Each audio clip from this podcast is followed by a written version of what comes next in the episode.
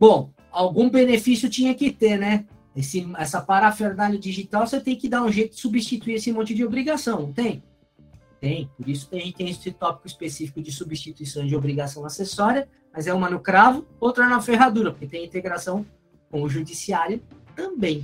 Então, vamos lá. O que, que vai ser substituído ou que já está sendo substituído? Então, quando a gente incorpora o E, passa a utilizar na íntegra E-Social e REINF, registro de empregados já morreu. É só você chegar lá no, no E-Social e clicar. Eu opto pelo registro eletrônico do, do E-Social. Assim você não precisa mais de livro de registro nem ficha.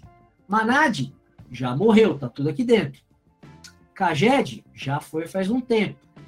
Informe de rendimentos ainda não, assim como a DIRF. Mas, como eu acabei de exemplificar, a gente já tem a declaração pré-preenchida, oriunda de outras declarações.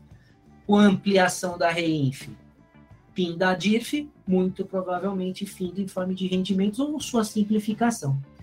GFIP já está moribunda. Chegando a FGTS digital, adeus. Ela só serve por enquanto, hoje, como guia do fundo de garantia.